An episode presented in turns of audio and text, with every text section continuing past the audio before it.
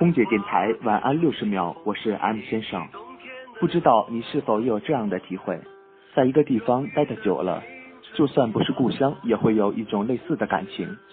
下个月就要离开昆明，前往南京。回想起最初来到这座城市的时候，身边的一切都那么陌生。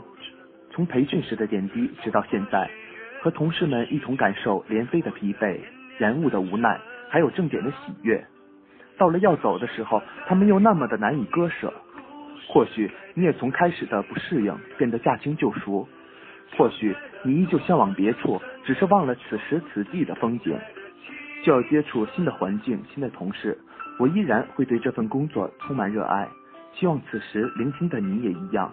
请记住身边的每个人，他们都是你故事的一部分，且悲且珍惜。好了，我是安先生，我在昆明，祝您晚安。